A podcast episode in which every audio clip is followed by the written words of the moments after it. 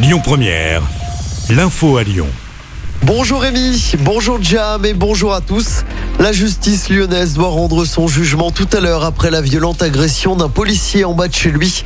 Dix prévenus avaient été jugés le 5 novembre dernier pour violence aggravée.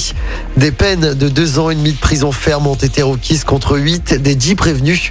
Pour rappel, l'agression avait eu lieu en juin 2020 dans le 7e.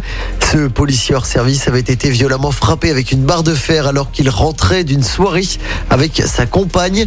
Il avait eu 45 jours d'ITT.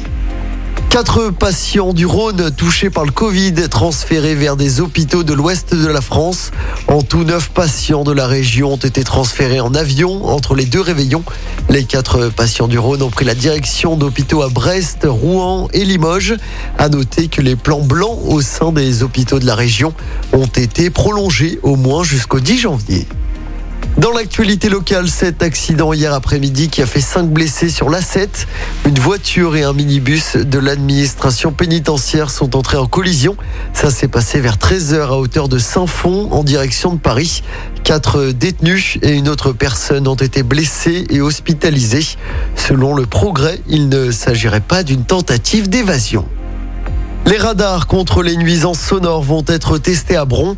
La commune de la métropole de Lyon fait partie des sept retenues pour essayer ce dispositif.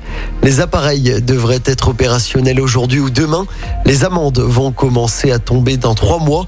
Des amendes de 135 euros minorées à 90 euros en cas de paiement dans les 15 jours. En football, à suivre ce soir le dernier match des 16e de finale de la Coupe de France avec le derby du Nord entre Lens et Lille. Coup d'envoi du match à 21h. Je rappelle hier soir la qualification facile du PSG en huitième de finale de cette compétition.